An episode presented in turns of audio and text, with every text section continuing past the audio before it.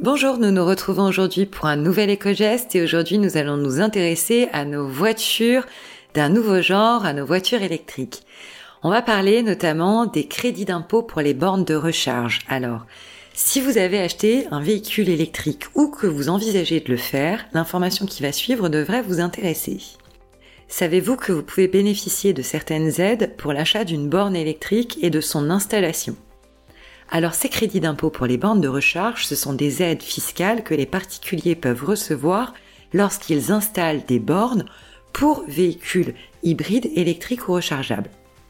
Il ne s'agit pas d'une subvention en soi, mais plutôt d'un système fiscal visant à favoriser l'installation de ces bornes chez nous. Alors comment ça marche? L'État, en fait, accorde des crédits d'impôt à nous, contribuables, lorsqu'on achète des bornes de recharge électrique, que l'on soit propriétaire, locataire ou occupant à titre gratuit de notre résidence principale ou même secondaire, on peut bénéficier de ce crédit d'impôt à hauteur de 75% du montant des dépenses engagées consacrées à l'acquisition et à la pose d'une borne ou d'un système de recharge pour un véhicule électrique. Attention, ces crédits d'impôt sont plafonnés à 300 euros par système de charge.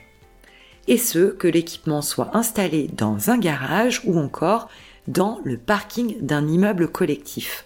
Pour y avoir droit, il faut bien sûr acheter un matériel éligible, respecter les conditions d'octroi et reporter le montant de sa dépense dans sa déclaration de revenus. Voilà un coup de pouce bien appréciable pour inciter les particuliers à passer à l'électrique.